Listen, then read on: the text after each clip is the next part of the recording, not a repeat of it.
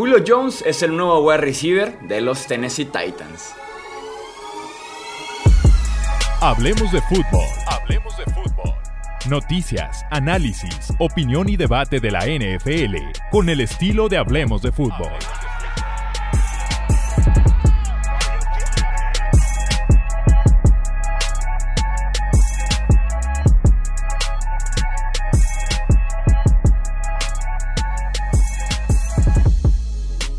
Tal amigos? ¿Cómo están? Podcast de emergencia. Oficialmente se termina la novela de Julio Jones cambiado de los Falcons a los Titans. Tenemos aquí los detalles del movimiento, análisis en el caso del jugador, de los Titans, de los Falcons. Así que quédense para todo el video, para todo este podcast de emergencia.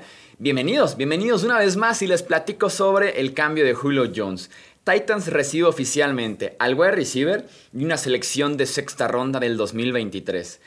Falcons, por otro lado, recibe selección de segunda ronda del 2022 y cuarta ronda del 2023, más o menos el precio que se estaba manejando con Julio. Una segunda y poquito más. Eh, Tennessee se comerá todo el contrato de Jones, Atlanta lo limpia por completo. Aquí no es como que los Falcons paguen una parte y Tennessee la otra, no. Los Titans se comen el contrato completo, tiene 32 añitos Julio Jones. Apenas jugó nueve partidos en 2020, pero se perdió tres juegos del 2014 al 2019. Entonces no manejemos la versión de la durabilidad de Julio Jones. Aquí lo que hace que el precio sea una segunda ronda y poquito más es el talento de Julio Jones, su todavía muy buena producción, pero dañado un poco por la edad, el tema de la lesión que tuvo apenas el año pasado y también el gran contrato que tiene Julio Jones. En mi opinión, al final de cuentas, vendo este cambio como Julio Jones por una segunda ronda, vale el precio, lo vale por completo.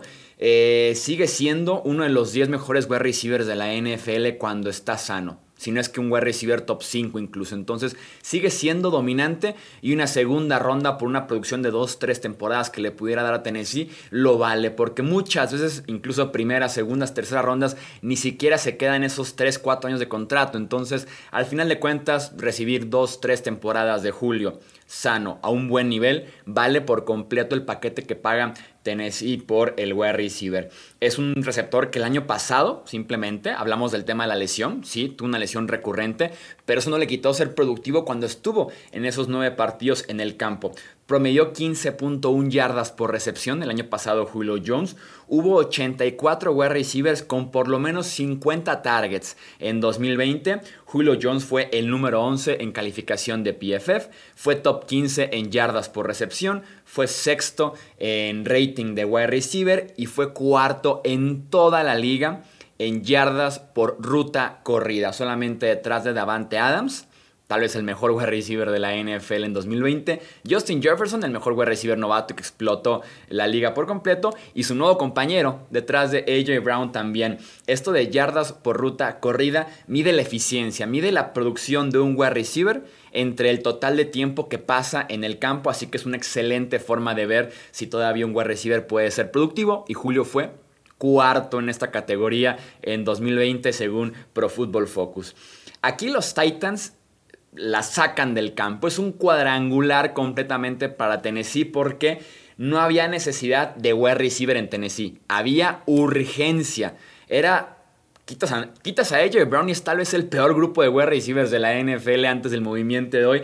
Porque detrás de AJ Brown, que es un wide receiver top 15 fácilmente en la NFL, muy joven todavía, tenían Josh Reynolds, Des Fitzpatrick, Cameron Batson, Nick, Westbrook y Keenan, Chester Rogers, Cody Hollister, Mason Kinsey, Fred Brown, Marcus Johnson, Racy McMath, o sea, no había nada, no había nada. Como veía en la película, veo gente muerta con este grupo de wide receivers de los Titans detrás de Julio, detrás de AJ Brown. Por ahí Josh Reynolds como un número 3 puede ser cumplidor, pero está todavía muy por debajo de lo que se espera de un verdadero wide receiver número 3. En esta agencia libre se fueron Corey Davis, Adam Humphries y también Jonu Smith, dos wide receivers, el 2 y 3 de la ofensiva, y tu ala cerrada número 1. Entre los tres dejan disponibles 129 recepciones, 1660 yardas y 15 touchdowns aéreos. Entonces, claramente había que hacer algo con esa posición de wide receiver porque había demasiados targets disponibles.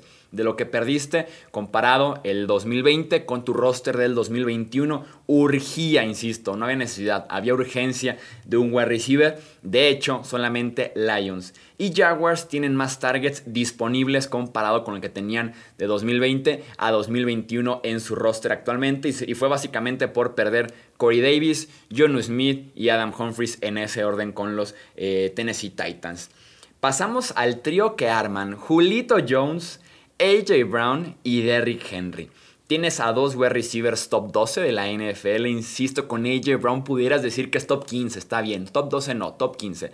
Tienes a dos wide receivers top 15 de la NFL y un running back top 3. Es el mejor trío de armas en toda la NFL el mejor trío de armas en toda la NFL, esos dos wide receivers y ese running back.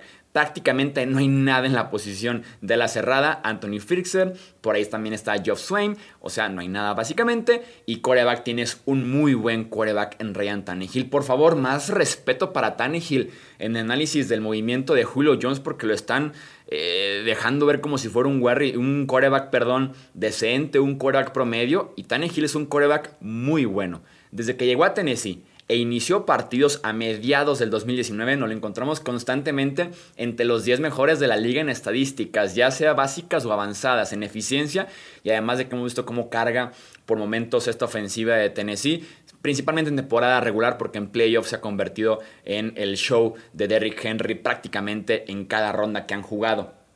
Eh, si crees que Tannehill es un mal coreback o que no tiene el brazo que Julio quería, según lo que se reportó, eh, déjame decirte que no has visto Tannehill en los últimos dos años. En 2019, cuando recién llegó a Tennessee y llegó de bomberazo mitad del año a cubrir el puesto que dejó Marcus Mariota porque fue mandado a la banca por mal eh, nivel, por mala producción. En 2019 Tannehill en pases de 20 o más yardas, 30 de 53, 865 yardas, 584 yardas en el aire, 7 touchdowns, una intercepción y un rating de 134.6 puntos. En 2020, obviamente va a venir una regresión natural como se puede esperar con cualquier jugador de la NFL con estadísticas de este tipo apenas en media temporada, pero tuvo 100.9 de rating de quarterback en estos pases de 20 o más yardas, 5 touchdowns, 2 intercepciones, 514 yardas en intentos.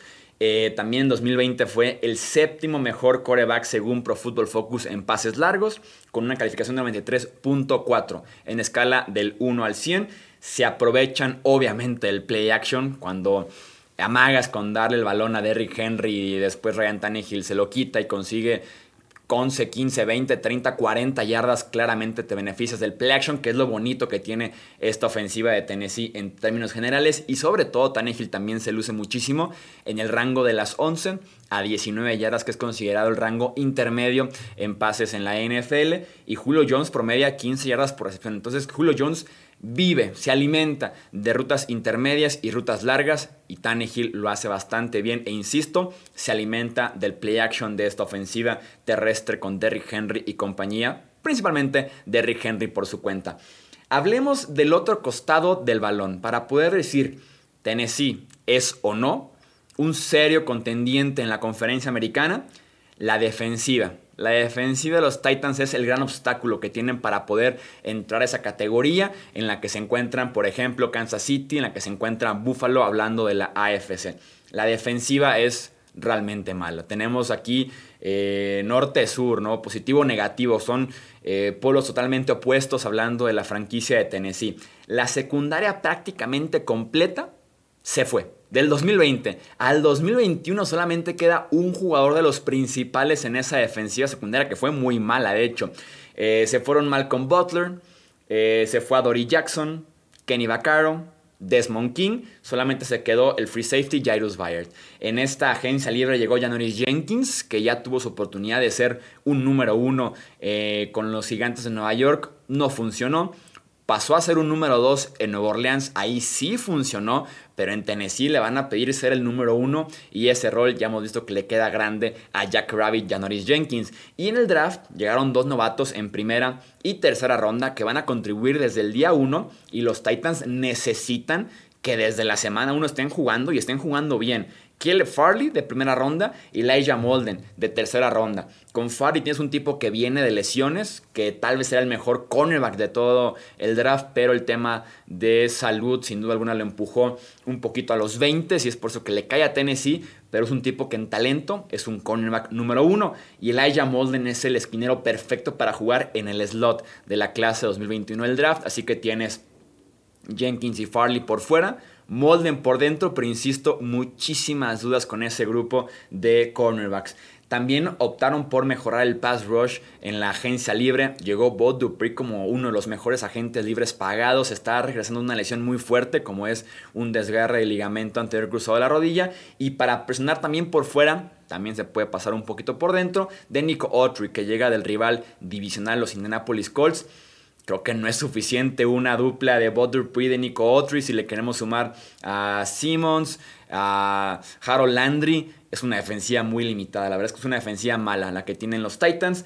Va a hacer ganar tiroteos en caso de que sea Tannehill, Brown y Julio Jones o tratar de controlar el partido con eh, Derrick Henry porque el techo de este equipo es limitado por ese costado defensivo, pero sin duda alguna la ofensiva tiene para hacer 30, 40 puntos y la defensiva para comerse también 30 o 40 puntos. Cerramos aquí el caso de los Tennessee Titans. Me gustaría también hablar del otro lado del cambio, los Atlanta Falcons. Se acabó la era del mejor jugador en la historia de esta franquicia de Atlanta. Julio Jones eh, es el mejor jugador, repito, en la historia de la franquicia de los Atlanta Falcons. Jugó para ellos 135 partidos, 848 recepciones, 12.896 yardas, 60 touchdowns, 15.2 yardas por recepción, 95.5 yardas por partido. Ojo porque este número de 95.5 es récord de la NFL. Ningún wide receiver en la historia promedia más yardas por partido que Julio Jones. Dos veces primer equipo All Pro.